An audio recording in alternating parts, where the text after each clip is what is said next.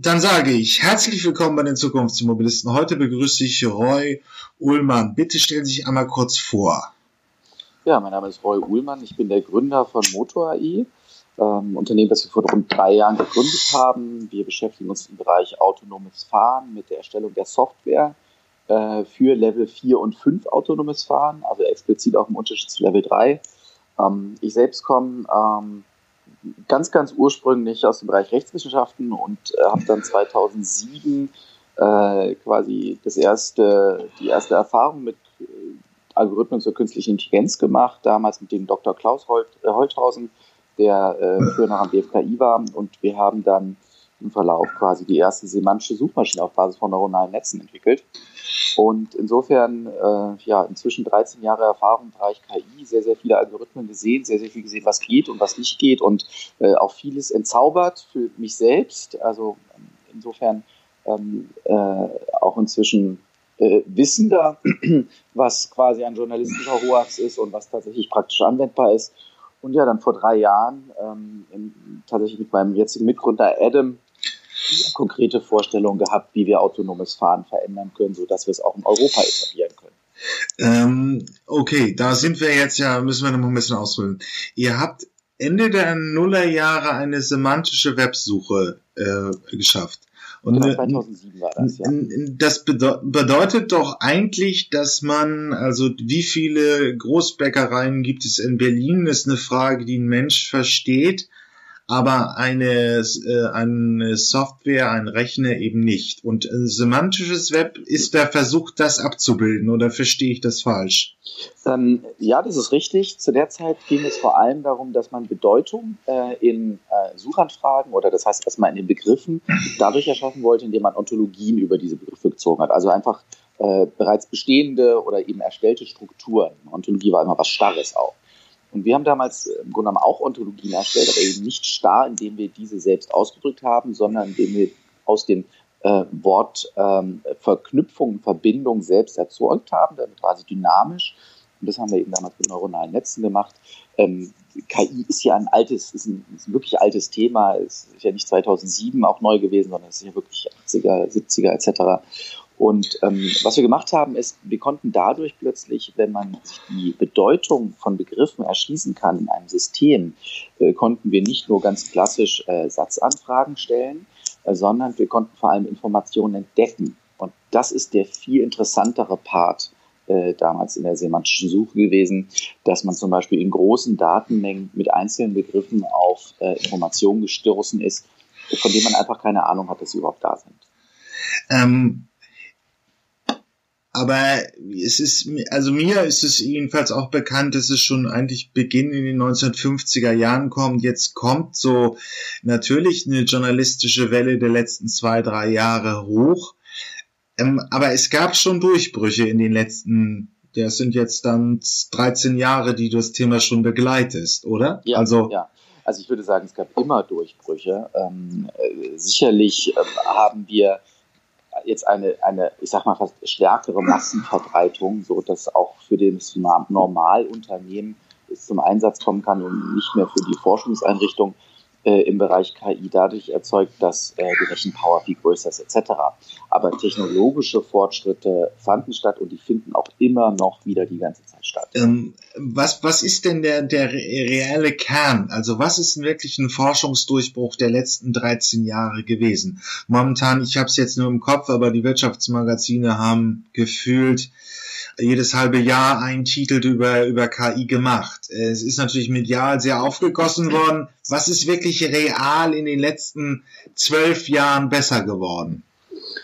Ja, also die, die, Entwicklung von Deep Learning ist sicherlich sehr, sehr stark vorangeschritten, aber jetzt gerade ganz neuerlich, würde ich sagen, in den letzten zwei Jahren geht es ja auch um das Thema, äh, wie kann ich KI-Algorithmen so anwenden, ähm, dass ich sie zum Schluss in einer praktischen Anwendung äh, zum Beispiel hier in Europa im autonomen Fahren ähm, überhaupt auf die Straße bringen kann. Soll bedeuten, dass wir haben inzwischen ein Framework bei KI-Anwendungen, ähm, was eben nicht mehr nur Forschung und Entwicklung ist, sondern wo es sehr, sehr konkret um Sicherheitsstandards geht, Zertifizierungsprozesse, Einsehbarkeit von Algorithmen, Reproduzierbarkeit der Ergebnisse solcher Algorithmen, was ein Problem im Deep Learning zum Beispiel darstellt.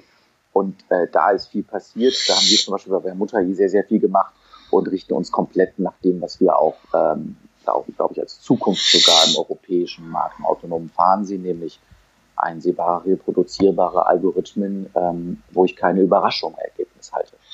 Also, ähm, aber was ist für dich Deep Learning? Wir müssen das hier, glaube ich, mal definieren, weil viele Ingenieure es sicherlich noch, ja, wenn aus den Medien kennen. Also im Grunde genommen ist es immer einfacher, das in Abgrenzung zu, ähm, äh, zu verstehen. Ähm, KI allgemein, großer Begriff. Man spricht dann auch immer fast davon, als wäre es eine Person. Es sind eine Vielzahl von Technologien, mit denen man verschiedenste Dinge machen kann. Ähm, äh, ursprünglich quasi Machine Learning. Wir trainieren auf ein Objekt oder äh, werden, äh, bilden ein Muster ab. Deep Learning ermöglicht mir zum ersten Mal robuste und auch qualitative gute Ergebnisse im Trainieren von Algorithmen, zum Beispiel im Bereich Computer Vision, das heißt äh, trainieren auf ein Objekt ähm, oder auf einen bestimmten Datensatz eben äh, zu generieren.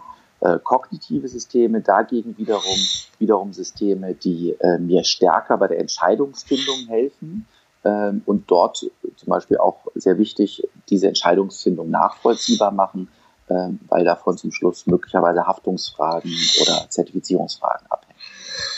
Also wir können praktisch reproduzierbare Entscheidungen äh, treffen und also das Auto kann über Umfeldsensoren ein Verkehrsgeschehen erfassen und beurteilt, da läuft jetzt, da läuft jetzt ein Ball ins, in das Sichtfeld des Autos rein und ich bremse und diese Entscheidung ist reproduzierbar, sicher, wiederholbar zum hohen Standard. Leider nein. Ähm, es gibt sehr viele Unternehmen, gerade in den USA, die zum Beispiel komplett auf die Burning-Algorithmen setzen in, in diesem Bereich. Diese Entscheidungen sind leider nicht reproduzierbar und genauso wiederholbar. Deswegen nennt man äh, die Learning an der Stelle auch so genannt, als, nennt man als sogenanntes Blackbox-Modell, zum Beispiel Reinforcement Learning, Imitation Learning etc. Blackbox deswegen, weil man eben nicht genau reinschauen kann, wie diese Entscheidungen zustande gekommen sind. Und um sich autonomes Fahren nochmal als System vorzustellen, es ist nicht ein System, sondern es ist natürlich eine Vielzahl von Systemen. Am Anfang haben wir die Perception, das heißt die Wahrnehmung der Umgebung, all das, was äh, auf der Sensorik, die man an dem Fahrzeug verbaut hat, im Grunde genommen erstmal wahrnimmt. Das heißt, es gibt eine Kamera, es gibt ein Radar, es gibt einen LIDAR, was ein Laserscanner ist, etc. Und diese Objekte, äh, diese Sensoren nehmen Objekte unterschiedlich wahr, durch unterschiedliche Arten von Technologien natürlich die dann in einer nächsten Phase dann fusioniert werden müssen. Das heißt, auch wenn diese drei Sensoren das gleiche Objekt wahrnehmen, müssen, muss man auch wissen, dass, äh, dass das gleiche Objekt ist für alle drei Sensoren. Und das ist quasi alles noch die, Sende, die, die Perception, die Wahrnehmung der Umgebung. Und dann wissen wir nur, dass dort ein Objekt ist. Wir wissen nur, dass irgendwo ein Fußgänger steht, ein Fahrzeug, ein Straßenschild. Die Frage, was ist jetzt damit zu tun, ist eine ganz andere Frage. Und das macht man quasi im Decision Making und im Path Plan. Das heißt, da werden erst äh, Entscheidungen darüber getroffen, wie in dieser konkreten Situation mit der gegebenen Umgebung und all den, ich sag's mal, Teilnehmern des Verkehrs in diesem Moment zu verfahren ist, wenn ich von A nach B fahren möchte. Also wie muss ich meinen Manöver planen? Äh, wie muss ich meine Trajektorien am Fahrzeug anstellen, Gas geben, einlenken etc. Und das, was wir als Mensch sehr, sehr natürlich machen, die Umgebung ständig wahrzunehmen und darauf eine Entscheidung zu treffen, was ich jetzt tun muss, muss natürlich das System auch alles machen und in Realtime. Und das Problem, das wir haben, ist in der Decision Making erst einmal, dass dort natürlich diese Entscheidungen nachvollziehbar sein müssen. Das heißt, wir können nicht einfach nur auf Situationen trainieren und im Grunde genommen ähnlich eines Mustervergleichs in einer ähnlichen Situation dieses Muster immer wieder nur anwenden. Ähm, das äh, ist etwas, was man besonders gerne gerade in den USA macht. Dort benutzt man sehr viel solche Modelle. Und das führt auch dazu, dass man dort diese besagten 20 Millionen von Kilometern durch Waymo oder eine Milliarde von simulierten, Entschuldigung, mhm. glaube ich, Meilen, Meilen von Waymo äh, in der Simulation eben gefahren ist. Man trainiert dort diese Szenarien. Das Problem ist nur, diese Szenarien sind unendlich. Ja, auch wir als Autofahrer, der vielleicht 20, 30, 40 Jahre schon mal gefahren ist, wird immer wieder erleben, dass man irgendwo nachdenken muss. Keiner weiß, wie viele dieser Szenarien es gibt. Und äh, insofern ist, steht wirklich die Frage auf im Raum, wie man diese dann so trainieren kann. Ähm, das nächste Problem ist, sie sind halt auch so multivariant, dass ähm, es so viele einzelne Teilentscheidungen darin gibt, die wir dann eben auch im, im Testing gar nicht, nicht nachvollziehen können. Und zum Schluss muss man sich die Frage stellen, wenn dann was passiert ist, äh, und im autonomen Fahren werden auch immer noch Menschen sterben, es werden auch immer noch Unfälle geben. Aber dann müssen wir trotzdem die Möglichkeit haben, in die Algorithmen hineinzuschauen. Wir müssen in die Systeme hineinschauen können und müssen uns anschauen können, warum ist das dort passiert? Wie kam es zu dieser Entscheidung? Und das ist ein sehr, sehr wichtiges Thema. Und da gibt es einen riesen Unterschied quasi zwischen den europäischen äh, Ansätzen oder auch den europäischen Meinungen fast schon im autonomen Fahren und dem, was in den USA passiert. In Europa haben wir unabhängige Dritte als Prüfer, ein TÜV, eine DEKRA, andere. Ähm, diese prüfen hier die Sicherheit eines Fahrzeugs und die müssen natürlich dementsprechend auch ein System vorfinden, das überprüfbar ist. In den USA sieht das ein bisschen anders aus. Da kann man sich quasi selbst zertifizieren. Also es gibt gar keine Zertifizierung in diesem Sinne, sondern dort bringen Automobilhersteller oder eben oder eben äh, Unternehmen im autonomen Fahren sogenannte Safety Reports heraus. Das heißt, sie bescheinigen selbst, wie sicher ihr System ist. Man muss sich das so ein bisschen auf der Zunge zergehen lassen. Stellen wir uns vor, VW oder BMW würde sagen, wir haben hier ein Blatt Papier geschrieben, da drin steht, wie gut und wie sicher unser Fahrzeug ist und darauf müsst ihr euch jetzt verlassen. Das, so, so arbeiten wir halt in Europa nicht, das kennen wir nicht, so ein System. Und deswegen gibt es eben auch diese Diskrepanz in, in der Meinung, wie Systeme aussehen sollten. US-Systeme, und zwar ganz gleich, ob Argo, Waymo, Aurora und Co., benutzen alle Deep Learning-Modelle, diese besagten Blackbox-Modelle und wollen diese Modelle selbst zertifizieren und selbst äh, bescheinigen. Und da prallen sie plötzlich auf den europäischen Markt, der gewachsenes Recht hat, kodifiziertes Recht im Gegensatz zum Case Law in den USA und der plötzlich sagt, nein, wir wollen ja einen unabhängigen Dritten und wir haben hier einen technischen Gutachter und der muss sich das angucken und der definiert genau, was Sicherheit ist und das definierst nicht du. Und äh, deswegen haben wir eben hier zum Beispiel einen TÜV und eine DEKRA. Und worum es konkret technisch geht, ist hier, es geht zum Beispiel um eine Abnahme nach einer ISO-Zertifizierung, die bereits da ist. Das ist die ISO 21448 respektive die ISO 26262. Es gibt eine konkrete technische Anforderung dafür. Und durch die muss man in dem Moment natürlich als Unternehmen durch. Und da entbrannt oder entbrennt quasi auch gerade der Streit. Das heißt, das ist mal das, wo man sagt, da muss noch ein Gesetz erlassen werden, damit die KI erlaubt wird. Was hier eigentlich gefordert wird, ist, dass man die Sicherheitsstandards der Europäischen Union umgeht, indem man einfach US-amerikanische Modelle erlaubt. Und ich leite das auch gerade so ein bisschen her, damit man versteht, dass es hier um die Verbindung von Recht und die Verbindung von Technologie geht. Ähm, und nicht einfach nur um das Endprodukt. Wir wollen alle irgendwann mal autonome Fahrzeuge haben, aber wir wollen sicher sein und es muss auch entsprechend eingeordnet sein, denn dahinter schließen sich natürlich dann die ethischen und die Haftungsfragen an. Jo, ähm, da ist ein Punkt, ich pack's in die Shownotes, diese Zahlen sind nicht mehr ganz aktuell. Also ich, Waymo hat äh, Winter 2019 kommuniziert, dass sie schon 8 Milliarden äh, Kilometer im Rechner simuliert haben und äh, 8 Millionen in Realkapital. Mhm. In der Fachwelt wird ja immer beschreibt, Waymo ist am weitesten. Ähm, und das ist gestützt von diesen großen Zahlen. Da ist ein bisschen was Neues rausgekommen. Aber da haben wir ja in der Nussschale im Prinzip das Problem.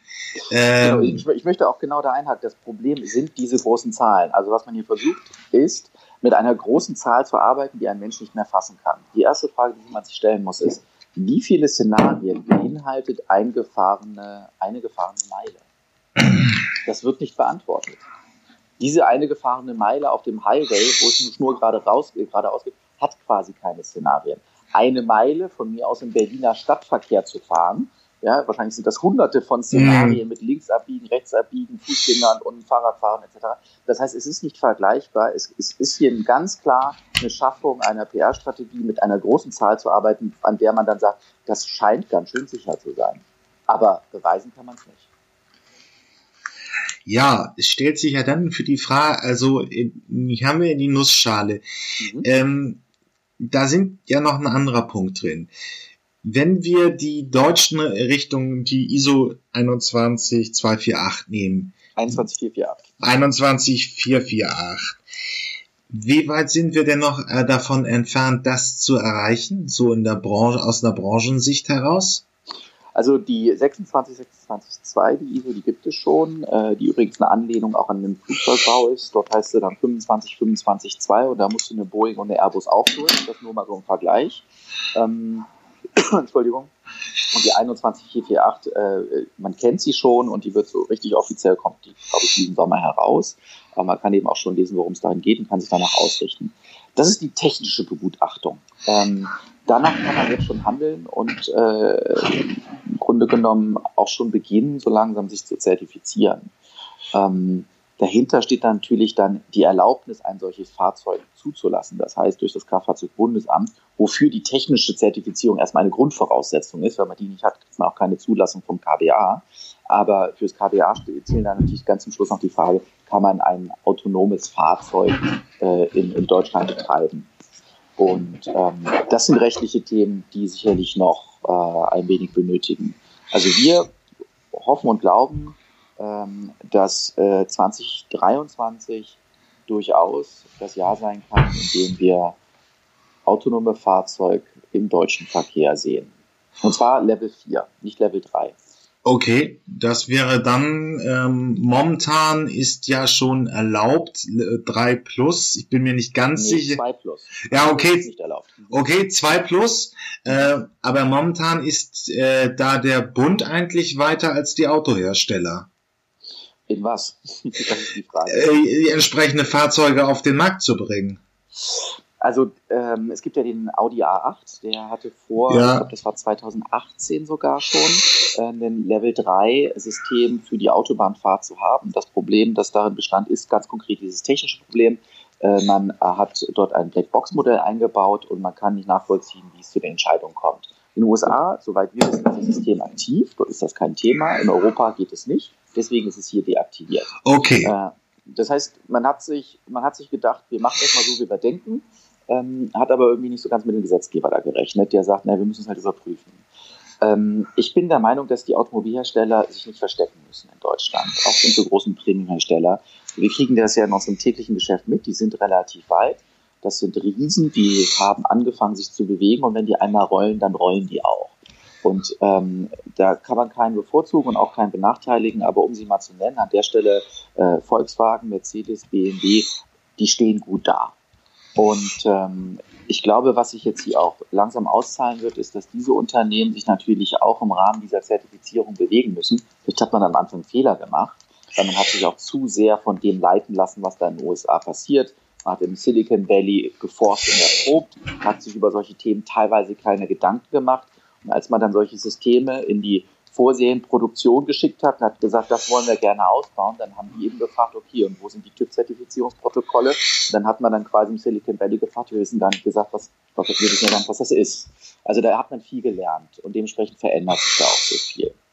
Wir selbst als Unternehmen äh, sitzen, sitzen mit den Großen am Tisch in der Normierungskommission DIN für die Roadmap im autonomen Fahren und kriegen da eben auch mit, was für äh, Sorgen und Nöte quasi die anderen auch mit umtreiben und dass man diese Probleme auch lösen will.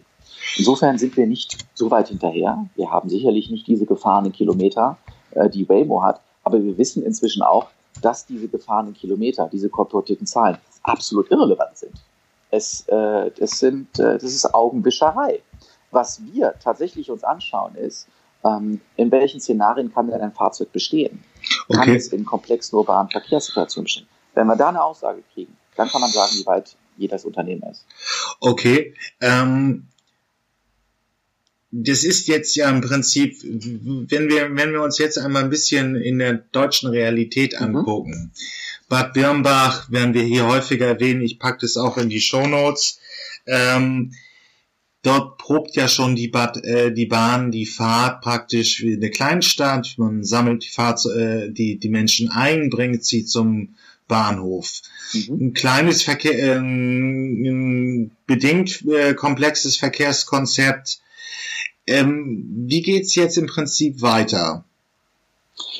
Ähm, also wenn ich mal den ÖPNV aufgreifen darf, ich bin ja. der Meinung, ÖPNV ist eines der zentralen, ähm, äh, einer der zentralsten Aspekte für das autonome Fahren in der Zukunft. wir wissen, dass wir immer mehr Verkehr haben werden. Ähm, und ähm, äh, es, geht, es geht ja auch nicht darum, den Individualverkehr immer noch weiter auszugestalten, sondern dazu zu führen, dass einfach nur die Menschen mobil werden. Wie das funktioniert, ist eine andere Frage. Und ähm, wir wissen auch, dass der ÖPNV besonders subventioniert ist. Aber genau da kann man ansetzen. Das heißt, ich glaube, dass es tatsächlich in der Zukunft nicht darum geht, Robotaxen auf die Straße zu bringen und dem Taxifahrer Konkurrenz zu machen, sondern dass es im autonomen Fahren darum geht, den ÖPNV, der sowieso sich um die Abdeckung der Mobilität in einer Stadt kümmert und auch kümmern sollte, äh, dazu enablen, ähm, seine Dienstleistung kostengünstiger, effektiver und möglicherweise rund um die Uhr dann eben auch in jeder Ecke seiner Stadt äh, anbieten zu können. Heißt, ähm, eine Volkswagen mit einer Moja ist ein spannendes Konzept, das ist gut. Ähm, aber wir sind doch mehr auf der Seite des ÖPNV und wir bei Motor.i versuchen absolut genau mit solchen eben zusammenzuarbeiten und da auch sehr föderal zu denken und nicht zu sagen, dass wir diesen Markt disrupten wollen, uns irgendjemanden quasi jetzt das Geschäft wegnehmen, sondern vielmehr die anderen dazu enablen, dass sie ihr Geschäft etwas besser, kostengünstiger und ja, mit einer größeren Abdeckung gestalten können. Und ich glaube, dass der ÖPNV eine zentrale Rolle darin spielt. Ähm, wir, aber wenn wir uns das Verkehrssystem einmal anschauen, mhm. wir, wir haben äh, den Innenstadtverkehr, hochkomplex, geringes Geschwindigkeitsniveau, gering, äh, ge, geringe ähm, Unfallfolgen. Wir haben die Autobahn, sehr simples Verkehrskonzept, ähm, hohe Geschwindigkeit, hohe Umfolgen. Der Landstraßenverkehr ist so ein bisschen in der Mitte. Ja. Stand heute ist es eigentlich, dass sich keiner wirklich an die Landstraße rantraut, und die Konzepte irgendwo in der Stadt sind oder eben ja diese Concooning-Ansätze, die es eben an, auf Autobahnen gibt. Kann man das so, so berichten? Ja, durchaus, wobei ich mich dem Thema eher nähern würde oder möchte von der Seite aus von den Interessengebieten. Also das eine ist ja ähm, Transport und Logistik, äh, äh, Logistikverkehr, der viel über die äh, Autobahn stattfindet. Und das andere sind dann eher die People Mover, die natürlich im innerstädtischen Bereich gefragter sind als zwischen den Dörfern. Also das Problem, ähm, dass man natürlich über Land immer noch weniger Geld verdient, und zwar ganz egal, ob ich autonom fahre oder nicht autonom, weil ich über längere Strecken immer noch das gleiche produzieren, äh, transportieren muss, das wird auch da bestehen bleiben. Das heißt, das meiste Geld kann man an der Stelle wahrscheinlich immer dann noch auch mit einem autonomen Fahrzeug auf der Autobahn verdienen im Bereich Logistik. Mhm. Der LKW fährt von Hub zu Hub, wird dann verteilt in kleinere Light Commercial Vehicles zum Beispiel und verteilt sich dann auf der letzten Meile im Innenstadtbereich. Äh, und ich glaube tatsächlich, dass das auch die tatsächlich einfach nur die nächsten großen zwei Schritte sind. Der ländliche Raum zwischen den Städten äh, auf der Landstraße, der wird weiterhin immer noch nicht so sexy sein. Ähm, es ist auch das Argument, das hatte ich gestern auch mit äh, äh Dr. Horn von Umlaut. Äh, das Problem bei ähm, Logistikanwendungen ist ja auch, es stehen ja auch ganz andere Stellschrauben dahinter.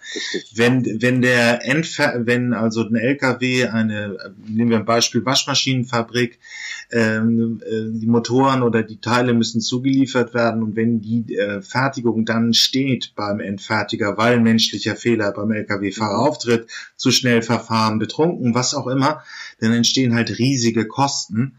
Richtig. Und ähm, da ist der Ansatz sehr sinnvoll. Das ist also im Prinzip ein plausibles ökonomisches Szenario, nennt man im schönen deutschen Logistikdeutsch Zwischenwerksverkehre.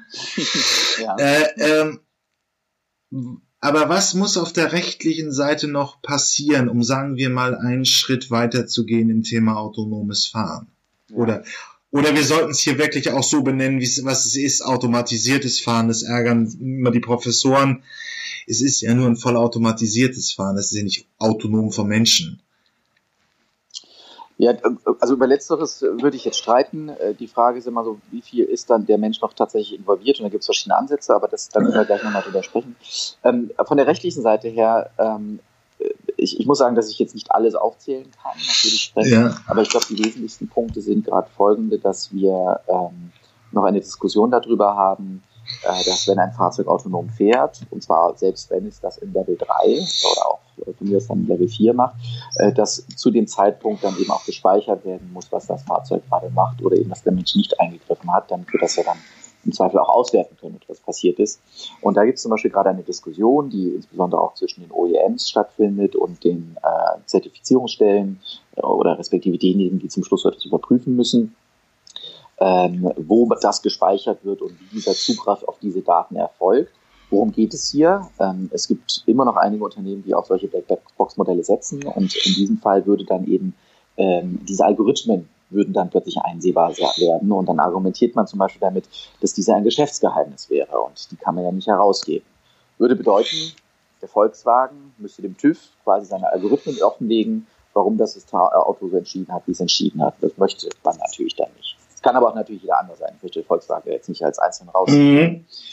Und äh, darüber besteht ein Streit. Äh, auf der anderen Seite ist aber uns auch klar, dass wenn etwas passiert ist, kommt ja üblicherweise, wenn der Mensch gefahren ist, dann nach einem Gutachter und guckt sich an, warum dieser Unfall passiert ist.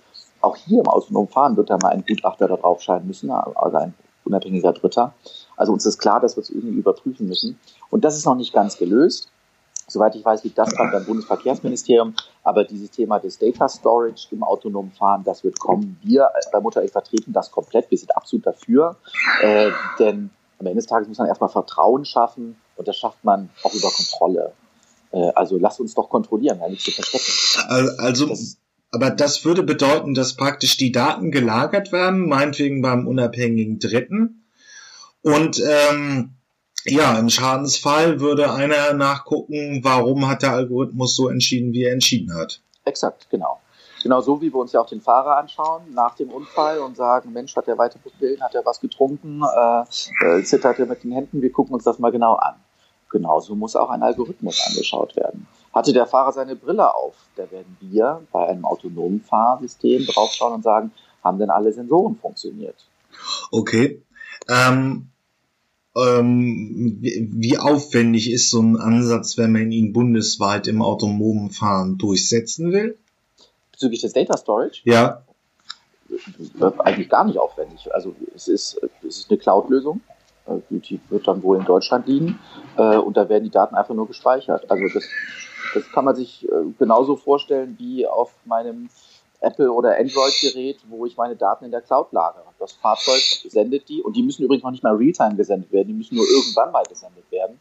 Und die müssen auch nicht mit 5G gesendet werden, da reicht auch 4G, äh, weil so viele Daten sind das dann zum Schluss auch nicht, äh, wie immer gesagt wird. Ähm, das ist nicht aufwendig. Das ist keine Geldfrage. Es ist, es ist eine reine äh, Frage der, der persönlichen Rechte der Stakeholder.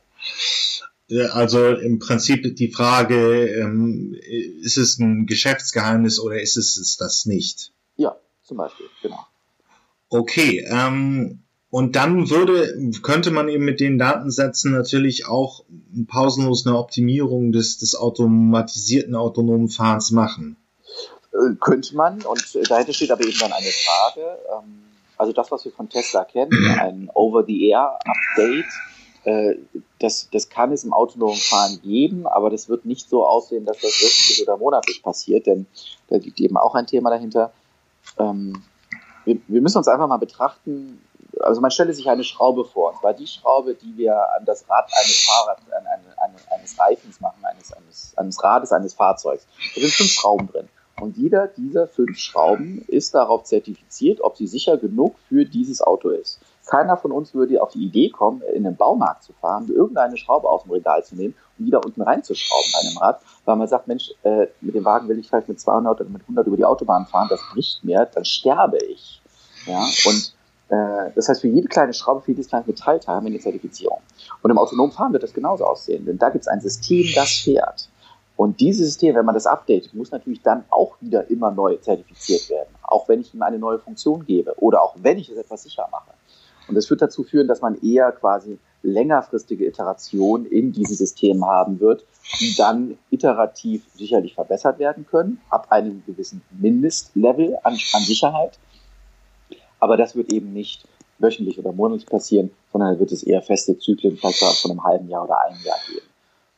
Ja, aber es bleibt ja die große Preisfrage irgendwann, ähm, wann lassen wir es wirklich in den öffentlichen Straßenverkehr? Wir werden also praktisch, ist es, was ja jetzt so skizziert wird, ist ja immer so ein Datenhochlauf. Desto mehr Daten, desto besser wird es werden.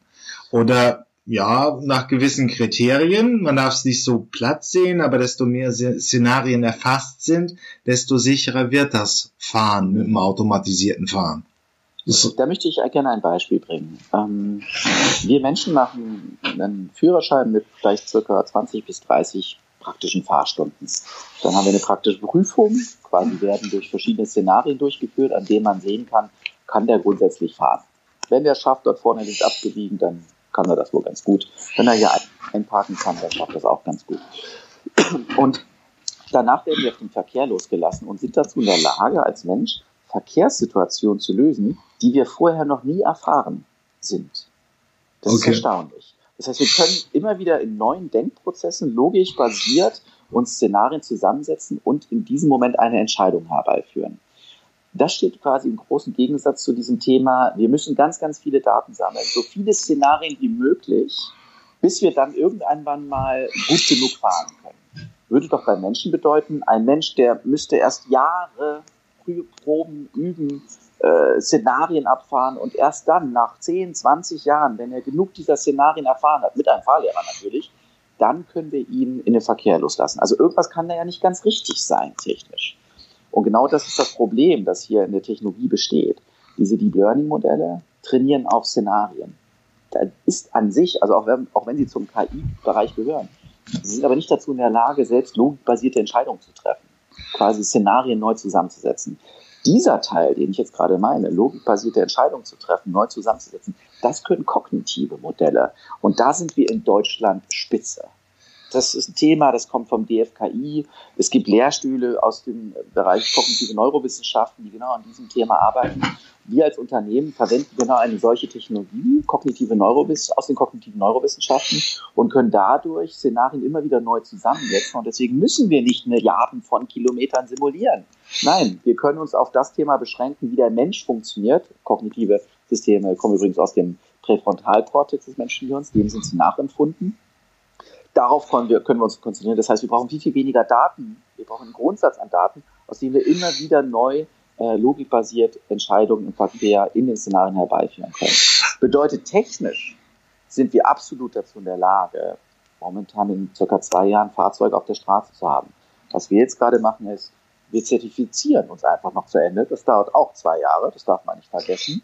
Und dann wartet man natürlich noch auf das ein oder andere Gesetz, wie zum Beispiel, dass man unbemannte Fahrzeuge, das ist das Wiener Abkommen, dass man den Verkehr bewegen kann. Heißt, 2023, 2024 denken wir, dass autonome Fahrzeuge im Verkehr herumfahren. Ja, aber ich stelle mir jetzt mal gerade vor, ich bin ein Bundespolitiker. Mhm. Und ähm, sagen wir mal so, wie die auch so durchschnittlich sind, Politikwissenschaftler, Jurist. Mhm. Und ich muss das jetzt sagen, ich gebe grünes Licht. Ich lasse entweder die datenbasierten oder die kognitiven Systeme auf die Öffentlichkeit los. Mhm. Ähm, und ich treffe dann ja auch eine ethische Abwägungsfrage, die ähm, die Technik verspricht weniger Verkehrstote, weniger Unfälle und ist das ganze Positive, das was wir damit, ähm, was wir gehört haben, also weniger Autos auf den Straßen, weniger Umweltbelastung und so weiter. Auf der anderen Seite muss ich eben eine neue Technologie einführen. Und ab welchem Punkt sollte ich es machen? Mhm. Also grundsätzlich ähm, sehen wir in der Diskussion in der Politik schon, dass es eine ganz klare Tendenz für eine Festlegung gibt. Ähm, erstens, ähm, äh, von der Leyen hat das jetzt gerade noch äh, in dem White Paper, das von der EU zum Thema Künstliche Intelligenz am, ich glaube, 19. Februar äh, herausgegeben wurde, gesagt, äh, man möchte keine Blackbox-Modelle in der Europäischen Union. Äh, man möchte hier ähm, seine eigenen Standards halten und auch sein eigenes Wertesystem auch in der Technologie in der Europäischen Union halten. Und ähm, führt dazu, sag mal ganz klar, man möchte einsehbare, reproduzierbare Technologien oder eben auch Algorithmen einfach nur auf der Straße sehen. Das heißt, es gibt eine klare Tendenz. Und was wir jetzt sehen, ist momentan ein, ein politischer Prozess, der einsetzt. Also es gab ja die Enquete-Kommission für künstliche Intelligenz, ähm, die die Ergebnisse vorgelegt hat. Äh, jetzt stehen noch die Ergebnisse für den Bereich äh, Fahren und automatisiert oder autonomes Fahren aus. Ich glaube, der Mitte des Jahres kommt. Und insofern äh, sehen wir sehr, sehr viele Aktivitäten, Aktivitäten hier in der Politik. Ich selbst kann nicht genau sagen, welchen Monat das rauskommt, weil da führen einfach viele Dinge zusammen. Mhm. Aber aber das Thema, man möchte, also man kann sagen, man möchte es. Wir merken das. Ja, die Kommission, die eingerichtet wurden, die, äh, die Informationen, die die Politiker, ähm, die die Regierung auch zieht aus diesen Kommissionen. Das BSI macht sich Gedanken darüber, wie sicher muss ein solches System sein im Sinne von, dass man es nicht hacken kann, dass man keinen Zugriff darauf bekommen kann. Das heißt, man arbeitet sehr konkret überall daran. Ich kann nicht genau sagen, wann das rauskommt, aber wir sehen, dass man überall sehr, sehr lös lösungsorientiert daran sitzt. Und man versucht natürlich, Diskussionen, an denen man sich lange aufgehangen hat, ähm, ähm, zu, ent, äh, zu, ent, zu, zu lösen, zu, zu entflechten und sich auf das Wesentliche dazu konzentrieren. Thema ethische Fragen, Thema Haftungsfragen etc. Okay, aber hm, ja, aber ähm, das muss der Politiker dann ja auch liefern irgendeine Begründung, die sagen wir ein Durchschnittsdeutscher versteht, warum ist dieses System sicher und warum darf es in den öffentlichen Straßenverkehr? Die Amerikaner sagen ja einfach, wenn es zehnmal so, äh, so sicher ist wie ein menschlicher Autofahrer, schicken wir es raus. Ich habe hier gehört, dass die Chinesen ihre Systeme rauslassen, wenn sie 100 Millionen Kilometer haben. Mhm. Wir haben den, äh, das hast du jetzt nun mehrfach skizziert, dass die reine Datenleistung kein wirklich valider Hintergrund ist, um ein sicheres System zu beurteilen. Aber die Chinesen machen es. Ähm, die europäischen ähm, Führungsschichten verweigern sich noch so einem Ansatz. Aber man braucht ja schon eine Begründung zu sagen, ja, diese Technik ist soweit, wir machen es jetzt. Ja, also die, ähm, wenn man ein solches System ISO zertifiziert, dann geht es zum Beispiel darum, dass man ähm, in diesem konkreten Fall äh, eine Fehlerquote von maximal 10 hoch minus 9 haben kann. Das heißt, ein Fehler pro zum Beispiel eine Milliarde Betriebsstunden.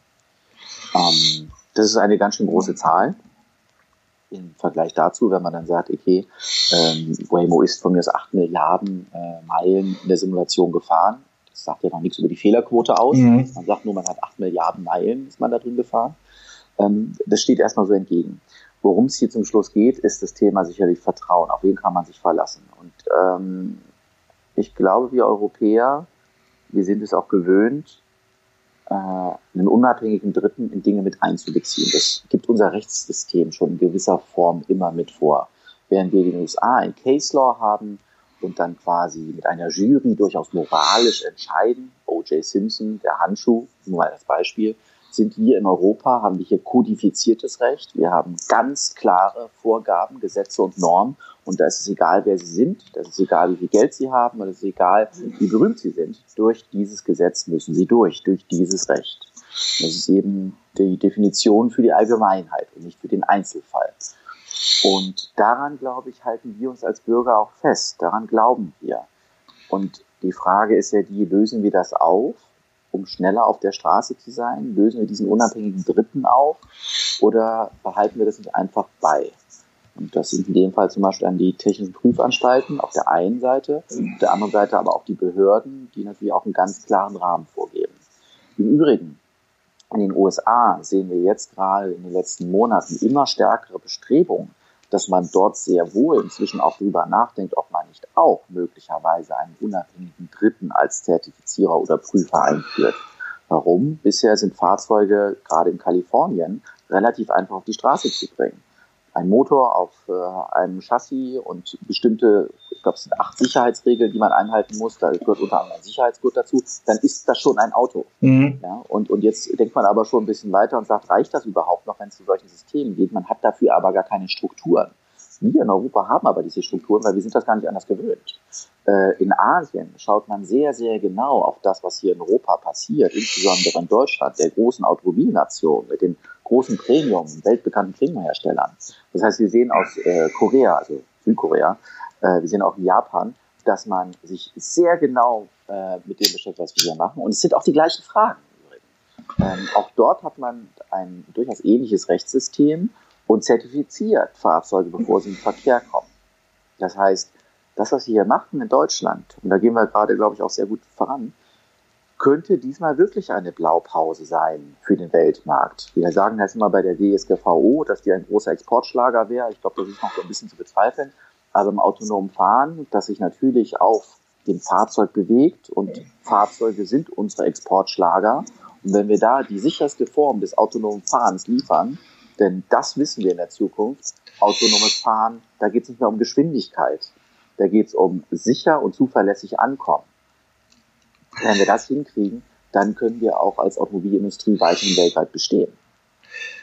Ähm, es ist richtig, es ist ja momentan die Frage, wie es aus diesen Nischen rauskommt. Also Silicon Valley mhm. hat jetzt, glaube ich, vier, fünf, ähm, ähm, das ist auch Daimler dabei, wo, wo wirklich erprobt wird, wie das Fahren ist. Mhm.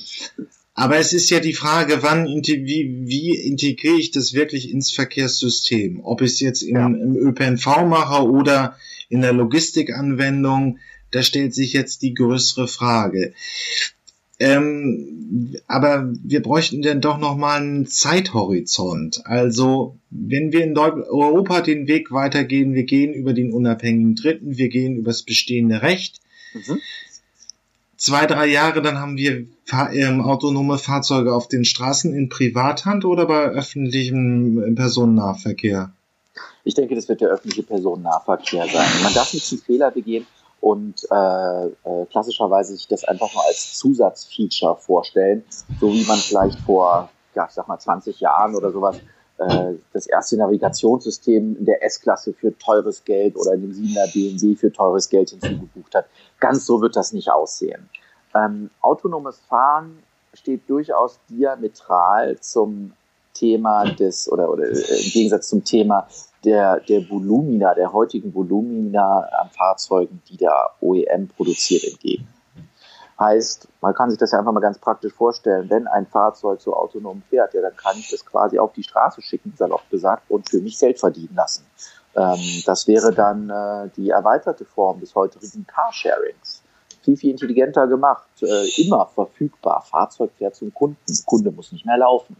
Äh, das heißt, da könnte übrigens dann privates Carsharing eine, einen, einen wirklichen Durchbruch erlangen. Ähm, das ist, wäre eine Möglichkeit, so könnte man sich das vorstellen. Aber ich glaube, bis dahin ist eben noch ein Stück, weil sicherlich ist die Sensorik, die im Fahrzeug verbaut wird, auch wenn wir gerade absolut fallende Sensorikpreise im Bereich LIDA und sonstiges sehen. Ähm, äh, das, das, ist, das ist Wahnsinn, wie da die Preise nach unten gehen. Also trotz dessen werden es immer noch Zusatzsysteme sein, die ihr Geld kosten. Und ich glaube, die machen am Anfang am meisten Sinn im Bereich der Nutzfahrzeuge äh, bei LKWs äh, ist das natürlich ganz, ganz deutlich. Wir könnten ein Fahrzeug, ein LKW quasi rund um die Uhr laufen lassen, der hm, vielleicht nur noch auf der Autobahn unterwegs ist und wie gesagt zwischen den Hubs herumfährt und dann eben ab dem Hub dann nur noch verteilt, möglicherweise dann wieder mit einem Fahrer. Und das sind einfach Kosteneinsparungen. Das macht es so viel produktiver, diese Fahrzeuge zu betreiben, ähm, äh, dass wir da absehbar dort den größten Nutzen sehen und auch glauben, dass das der erste Durchbruch wird. Auch vielleicht, weil wir das mal, das sollte man mal kurz ansprechen. Wir sprechen immer über das Thema ähm, der, der Klimaveränderung, der Freundlichkeit ähm, äh, oder Klimafreundlichkeit von Produkten. Am Ende des Tages wird vielleicht autonomes Fahren keine riesigen Einsparpotenziale im Betrieb von Fahrzeugen haben, weil die werden vielleicht noch genauso viel rumfahren. Worum es hier aber tatsächlich dann geht, ist um die Ressourcenschonung beim Bau eines solchen Fahrzeugs. Denn wenn ich ein LKW einen autonomen LKW durch drei nicht autonome LKWs ersetzen kann, dann habe ich halt auch zweimal die Rohstoffe wie die anderen Fahrzeuge gespart. Und äh, der wird dann sicherlich auch schneller kaputt gehen, aber nicht in dem gleichen Verhältnis. Und ähm, äh, ich glaube, dass wir da auch die größten Einsparungen haben und das sind da eben zum Schluss auch wieder finanzielle Einsparungen. Äh, ja, ich habe eben ähm, auch ähm, schon Studien gesehen, wo man sagt, man würde die heutigen Bewegungskilometer mit einem Achtel, einem Neuntel des jetzigen Fahrzeugbestandes bewältigen. Ja, das können. kann ich mir vorstellen. Ja. Und ähm, das Argument ist auf der anderen Seite eben auch, ähm, klar wird das autonome Fahrzeug, weil es halt sehr viel effizienter genutzt, ähm, auch sehr viel schneller verschleißen. Aber es ist ja ein bisschen die Logik, dass auch Nutzfahrzeuge die Nutzfahrzeugdenke in den Automobilbau Einzug hält. Also sind ja auch einfach dann andere Fahrzeugkonzepte. Richtig. Ähm, das heißt, wir haben eine ökologische Wirkung. Ähm, wie stark die sein wird, ist eine andere Frage. Ja, es gibt äh, Überlegungen, also in der Innovationsforschung gibt es den Begriff Mutatis Mutandis. Das ist äh, frei übersetzt die Veränderung des sich Verändernden. Ja, weil der Mensch kann nicht exponentiell denken, deswegen fällt uns schwierig, die Zukunft uns vorzustellen. Aber wir können uns den nächsten Schritt vorstellen und von diesem Schritt ausgehend den darauffolgenden Schritt. Und ähm, ich glaube, ein Fehler, den wir begehen, ist, dass wir unsere heute Mobilitätswelt uns vorstellen und sagen, so, jedes Auto, jeder Pkw, jeder Lkw fährt jetzt autonom und das ist der Unterschied. Ich glaube, die eigentliche Frage, die dahinter stehen wird, ist eher so, wie wird sich eigentlich diese Mobilität im Zugang zum Kunden, zum Produkt zum Beispiel verändern. Das heißt, wie integriert sich möglicherweise eine Dienstleistung, ein Geschäft, ein Geschäftsmodell mit einem autonomen Fahrzeug, wie auch immer das aussehen kann.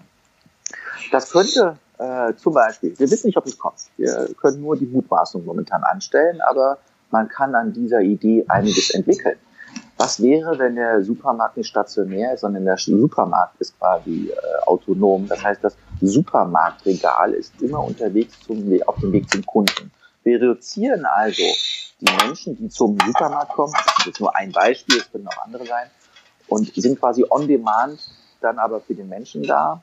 Ja, wenn man das durchrechnet, kommt man übrigens auch hier zu dem Thema, dass es immer noch äh, weniger äh, Ressourcen bindet, wenn quasi der Supermarkt autonom ist. Für das äh, umgrenzte kleine Sortiment. Und das könnte zum Schluss sicherlich auch der Mediamarkt sein und viele andere, die ihre, ihre Dienstleistung, ihr Geschäft autonom auf die Straße bringen und on demand, so wie wir das heute in der Industrie, in der Produktion können, äh, kennen, direkt dem Kunden immer anbietet. Und ich glaube, das sind mit die größten Veränderungen. Und das erzeugt natürlich andere Fahrzeugtypen ähm, und andere Vorgehensweisen, wie diese Fahrzeuge überhaupt betrieben werden. Das wird kein Sprinter mehr sein, ähm, äh, sondern das wird ein wie auch immer aussehendes, anders geartetes Fahrzeug sein, das so modular aufgebaut ist, dass es vielleicht von äh, 7 bis 10 Uhr ein People Mover ist. Es gibt da schöne Konzepte von Rinspeed, habe ich gesehen, von dem Herrn Rinderknecht. Äh, und von 10 Uhr bis äh, 12 Uhr ist dieses Fahrzeug ein Lieferfahrzeug und zu einer späteren Uhrzeit ist es wieder was ganz anderes. Das heißt, so modular, dass ein Chassis verschiedene Typen von Geschäften, von Business, von Dienstleistungen, von Services ähm, über den Tag hinweg ähm, on demand, auch je nach Nachfrage bedienen kann. Ähm, Übrigens war Frank Rinderknecht im ähm, Dezember hier zu Gast bei den Zukunftsmobilisten. Ah, ich, was hat er gesagt? Das ist, glaube ich, dieser Metro-Snap. Genau, genau, genau. Ja. Ich, ich stelle äh, den, diese Konzepte stelle ich nochmal äh, einmal kurz vor. Ähm, ich pack das in die Shownotes, aber auch was mir auffällt, ist Duck Train. Das sind schon so diese Konzepte, die sie vor Augen, die du vor Augen hast. Also wirklich ähm, Fahrzeugkonzept, was um eine Europalette herum gebaut wird. Ja.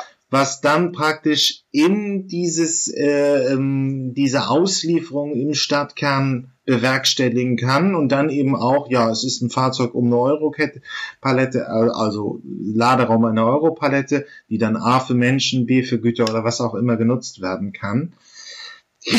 Ja, es sind ja, es ist eine Frage, also ich hätte jetzt bei diesem Punkt gedacht, da kommt das Thema Mobility as a Service, dass wir irgendwie alle das irgendwie in so einer Plattform uns denken. Aber klar, diese On-Demand-Lösungen, die wir in der Industrie kennen, also so Lean, äh, Lean Production, dass man im Prinzip das Lager auf die Autobahn packt, das gibt es und das könnte jetzt eben auch nochmal für Konsumenten mitgedacht werden. Genau, und ich sehe an dieser Stelle gleichwohl das, äh, die, die Möglichkeit äh, des Plattformsgedanken, also diese Mobil dieser Mobilitätsplattform. Ähm, man muss, glaube ich, nur in mehr Layern denken. Das heißt, es gibt jemanden, der wird dieses Chassis autonom betreiben und es wird einen Operator des Geschäfts geben, so wie eine Uber äh, von mir aus den, den Personenverkehr äh, betreibt, wird es halt jemanden geben, der dann für Uber von mir aus die Fahrzeuge betreibt, damit sie autonom fahren können. Das heißt, es wird ein, ein, Geschäft mit mehreren Schichten eigentlich entstehen. Ähm, äh, ich, ich glaube, die, die größten Effizienzgewinne können halt dann entstehen, wenn der Betrieb dieser autonomen Plattform so übergreifend ist, dass eben an der Stelle sich unterschiedliche Plattformen zum Betrieb eines Geschäfts, nämlich Personenverkehr äh, oder Warenverkehr, auch auf dieser Plattform bewegen können. Das heißt, es wird viel, viel vernetzter werden. Wir werden, denke ich, auch äh, noch ganz neue Ansätze darin sehen, wie solche Konzepte on-demand technologisch von mir aus wirklich im Telefon funktionieren können. Also das Thema Multimodal-Apps etc. Ähm, aber ich glaube, darin wird die Zukunft liegen. Deswegen denken wir, dass es, also auch wir als, als Unternehmen, denken wir, dass es ist nicht so viel Sinn macht, dass wir in irgendeiner Form uns als Operator eines konkreten Services sehen, sondern, das hatte ich ja vorhin schon gesagt, wir sind, wir sehen uns immer als Enabler, aber vor allem eben als ähm, Operator einer autonomen Einheit, wie auch immer die und von wem auch immer sie genutzt wird, um ein Geschäft zu generieren. Und ich glaube, das ist sehr wichtig, weil man diesen Markt auch noch so offen halten muss, damit man alle anderen inkludiert. Vielleicht auch da noch einen sehr wichtigen Aspekt. Also man kann nicht sagen, wir haben durchaus ein Narrativ im Unternehmen. Bei uns ist das immer, wir sind die europäische Antwort im autonomen Fahren, mhm. weil wir auch diesen technologischen Unterschied haben und weil wir eben auch nach der äh, europäischen Zertifizierung da laufen. Aber da steckt noch was anderes dahinter. Und zwar dieser föderale Gedanken. Ähm, in den USA ist es eben sehr schnell so, dass man so einen Industriezweig sieht, dann denkt man, Mensch, den können wir jetzt billiger gestalten, dann kann ich alle Wettbewerber rauskappen, dann mache ich die alle platt, dann sind die weg und danach kann ich die Preise anheben und dann verdiene ich ganz, ganz viel Geld. Das ist ja so der Gedanke, den man da hat. Wir glauben, dass die europäische Markt so nicht funktioniert. Erstmal sind wir viel, viel vernetzter, wir sind auch viel, viel kleinteiliger, sodass es natürlich auch bei einzelnen Anbietern viel, viel größere Effizienzgewinne gibt. Und deswegen macht es überhaupt gar nicht Sinn, so zu denken. Das heißt, Disruption, wie man sie in den USA immer groß schreibt und manchmal dann in Europa eher als Plattmachen begreifen kann, ist, ist glaube ich, muss eine andere Definition haben. Es kann eine technologische Disruption sein, etc., aber es sollte nicht unbedingt die Disruption darin bestehen, die anderen Platz zu machen und aus dem Markt zu werfen. Und, dazwischen kann man eben ein Layer sehen und kann sagen, das muss man doch auch gar nicht. Man kann doch in super schöner Koexistenz gerade mit den anderen einfach noch viel, viel bessere Geschäfte aufbauen, indem man denen dazu hilft, noch viel, viel produktiver zu sein. Das heißt, man muss sie einfach nur enablen. Und da werden alle Seiten Geld verdienen. Und damit kann man auch eine fantastische Marktdurchdringung äh, erschaffen, äh, ohne einfach nur Milliardenbeträge auszugeben, um erst einmal alle anderen Platz zu machen. Und äh, ich glaube, dass, dass darin vor allem auch die Zukunft des europäischen Markts liegt. Und wir sind ein Mittelstandsmarkt, der aus vielen, vielen äh, Unternehmen, nicht nur Familienunternehmen, also mittelständischen Unternehmen äh, basiert. Das sollten wir uns bewahren, das sollten wir uns erhalten, mit denen sollten wir zusammenarbeiten. Ähm, das ist ja, ja, also es ist ja häufiger die Kritik eben an der Digitalisierung, wie wir sie aus den USA kennen muss ich sie jetzt nennen, ja, aber Amazon ist natürlich wie eine globale Walze im Einzelhandel äh, zu erkennen, vielleicht Spotify bei Musik. Ähm, ja. ohne die Firmen jetzt zu kritisieren äh, dafür, was sie tun, aber es ist halt ein Gegenkonzept. Also wir wollen eine Kleinteiligkeit haben, ja, dann noch zum Abschluss, weil das wirklich sehr weit vorn ist in dem Feld. Ähm, wie müssen wir denn uns den Markt vorstellen? Es wird also in dieser Plattform, es wird eine Plattform geben. Da sind Unternehmen, die Mobility Services anbieten. Welche Rolle hat der andere Layer von Ihnen, also der diesen Markt organisiert? Also zunächst, wenn wir das als Bild zeichnen, momentan sieht die Situation so aus, dass wir einen, äh, in der Automobilindustrie sitzt der OEM oben auf der Spitze. Ja. Ähm, die Tier 1s ordnen sich dann darunter nach Tier 1, Tier 2 etc. Ähm, ich glaube, diese Pyramide wird keinen Bestand mehr haben, sondern es wird ein eher verflochtenes Gebilde sein, äh, in dem äh, der OEM auch mal Tier 1 sein kann. Ähm, äh, und vielleicht sogar der Tier 1 auch mal wiederum der OEM. Das kann man durchaus deutlich sagen. Das will der OEM auf keinen Fall hören, das kann er sich auch nicht vorstellen. Ja. Das, das, ist, das, das geht auch nicht in den Kopf rein. Das ist undenkbar, dass was passieren kann. Aber äh, ja, es wird wohl Realität sein, dass äh, Fahrzeuge auch nur ein Teil der Komponente sind, um Mobilität zu erzeugen. Warum? Das, das liegt nicht an den Unternehmen, die autonomes Fahren machen oder sonstiges, sondern es liegt daran, weil der Konsument am Ende des Tages einfach anders denken wird. Der wird eben nicht mehr viel Geld für ein Auto ausgeben, sich das in die Ecke stellen und zugucken, wie es 23 Stunden am Tag verrottet um dann möglichst eine Stunde am Tag so viel Spaß wie möglich daraus zu ziehen, während er im Stau steht, sondern es wird daraus bestehen, dass der Konsument, vielleicht hat er noch ein Spaßauto, vielleicht wird er es aber auch zum Spaß mieten, dass dieser Konsument aber vor allem von A nach B kommen möchte und dass Waren von A nach B kommen sollen. Und den Waren ist es auch furchtbar egal, ob da ein Stern vorne draufsteht äh, oder ein anderes Logo. Ähm, und das dreht die Welt auf den Kopf. Das verändert sie. Und das kann man nicht aufhalten. Heißt, wir müssen uns eine eher vernetztere Welt der Stakeholder vorstellen, wo ähm, wir ja, föderal und kooperativ zusammenarbeiten. Und ähm, ich sehe es eben nicht so, dass einer dieser anführt, also einer in dieser Liste dann, äh, sondern dass es immer eine Gemengelage aus Interessen gibt, die, gibt, die zum Schluss ein vollkommen neues Gebilde erschaffen.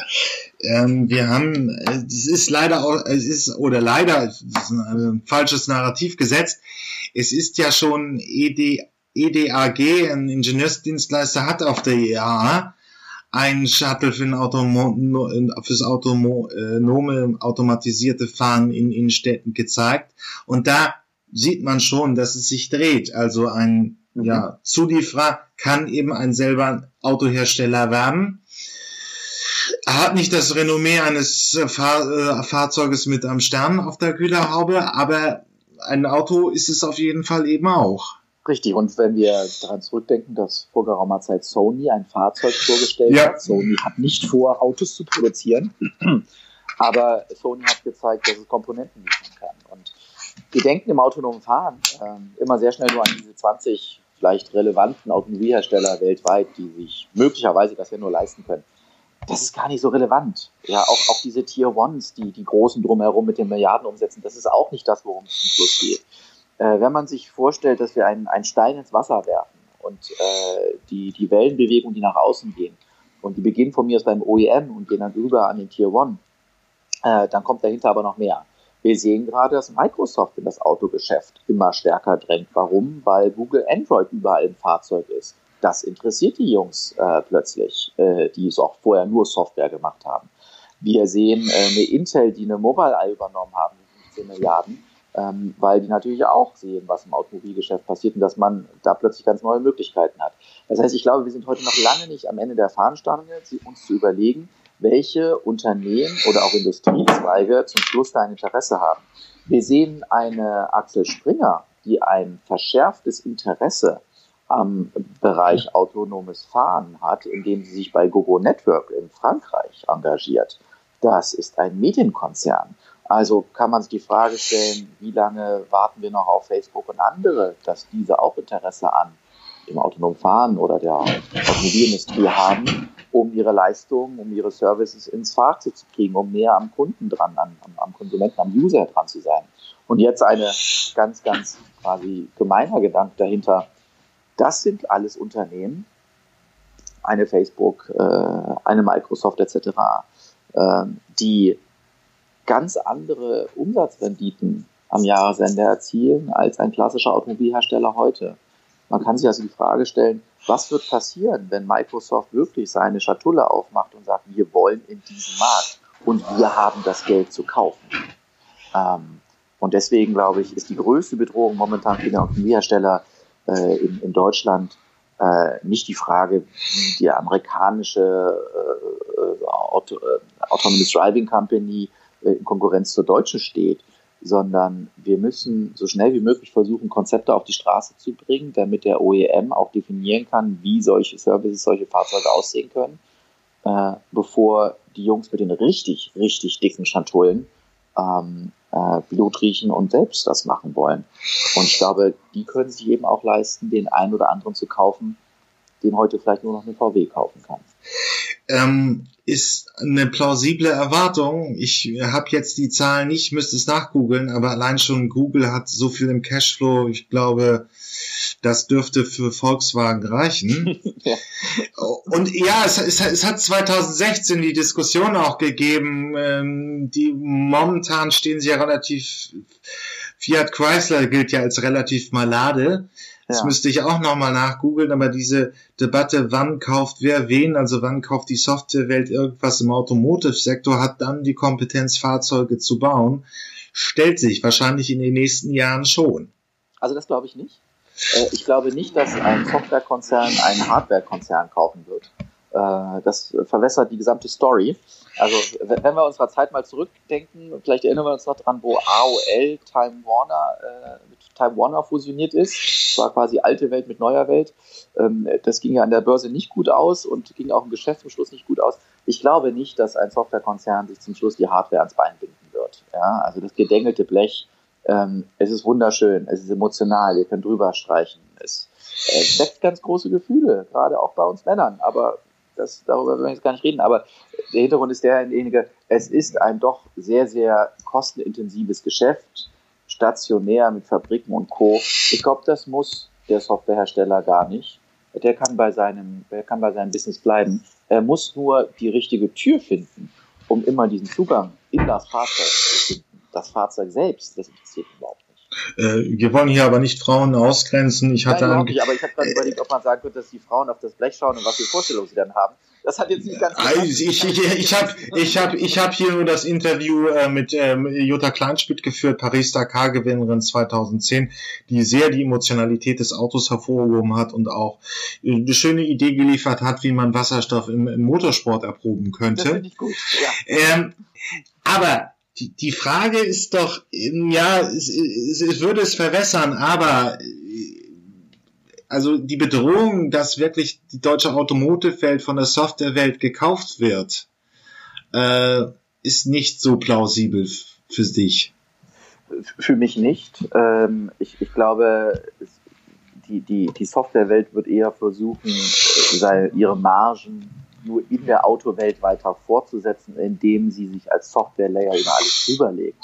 Aber da brauche ich mich nicht ums Blech kümmern. Okay. Aber dann ist Prinzip, ähm, ja, every company becomes a software company at some point in time. Dies macht es vor, ja. Äh, das ist durchaus ein guter Weg. Also, das, also es ist die Frage, wer sitzt auf dem zentralen Rohstoff beim automatisierten Fahren? Und das wäre dann die Softwarewelt. Möglicherweise. Es ist, ich kann es selbst noch nicht sagen, aber ja. am Ende des Tages äh, ist ja immer die Frage, wer hat den Kundenzugang? Äh, das, das ist ja immer relevant für das ganze Thema. Also wer bezahlt zum Schluss für den ganzen Spaß? Und äh, wenn wir davon ausgehen, dass es ja eher Plattformen werden würden, äh, multimodal äh, von mir aus, aber auf der anderen Seite sicherlich auch in verschiedenen Geschäftsbereichen, ähm, dann weiß ich nicht, ob der Automobilhersteller da noch den Kopf oben haben wird weil er noch darauf ausgerichtet ist, eher das Fahrzeug zu verkaufen. Die Frage ist, will man das in der Zukunft noch? Ich finde zum Beispiel, was Dieter Zetsche gemacht hat mit Car2Go, das war grandios. Das, was heute da alles passiert wird, diese Schritte, die man rückwärts ja. geht. Ich weiß nicht, ob, also ich verstehe sie. Ich verstehe, warum Kelenius das machen muss. Äh, man hat den Druck. Ähm, aber ich weiß nicht, ob das die Strategie für die Zukunft ist. Aber vielleicht ist das auch momentan einfach nicht relevant für den Automobilhersteller, weil er eben Luft holen muss, weil er so viel abschütteln muss und bezahlen muss, was in den letzten Jahren ja auch passiert ist, ähm, um, um gesund zu bleiben. Und irgendwann wird er dann wahrscheinlich gezwungen sein zu kaufen. Und es wird aber wahrscheinlich nicht günstiger. Das Argument habe ich leider von Umlaut so auch gehört, äh, von Christoph Es muss ja noch nicht richtig sein. Es muss noch nicht richtig sein, aber es, es, ist, es, es ist bedrohlich und die Amerikaner haben halt einfach das Geld, äh, da lange zu warten. Ja. Aber Roy, was möchtest du uns noch am Abschluss hier mitgeben auf dem Weg in die Zukunftsmobilität? Ähm, ja, fast ein bisschen was Persönliches. Wir als Unternehmen erleben ständig, wie wir äh, wie, wie man quasi gegen die öffentliche Meinung kämpft. Ja? Man, man vertraut mehr auf das, was im Silicon Valley passiert, als auf das, was aus Deutschland kommen kann. Dabei hatten wir äh, Karl Benz, ja, mit, mit seiner, wie hieß sie, Bertha Benz, ja. äh, die äh, den Wagen quasi über die Lande gefahren ist und hat gesagt, Leute, schaut her, das ist der Motorwagen, so sieht er aus und der fährt wirklich. Wir müssen das hier immer erst beweisen, ja. Ähm, aber wir haben solche Geschichten vom Ursprung her vor über 100 Jahren selbst geschrieben. Wir können das auch wieder neu schreiben. Und die Automobilindustrie ist unsere Schlüsselindustrie, die müssen wir nicht aufgeben, die müssen wir nicht abschreiben. Wir müssen nur dran denken und, und an uns denken, dass wir das eben auch können. Und auch wenn das Silicon Valley besonders sonnig ist, breite Straßen hat und da gibt es den ursprünglichen American Way of Life, ähm, in Deutschland gibt es halt German Engineering. Und äh, das haben wir jetzt die letzten Jahrzehnte gesehen, funktioniert auf der Autobahn sehr, sehr gut. Und wir können hochemotionale Produkte bauen. Das können wir auch weiterhin machen. Daran sollten einfach ein bisschen glauben. Und ich möchte meinen Beitrag dazu leisten. Vielen Dank, Roy. Ich danke dir. So,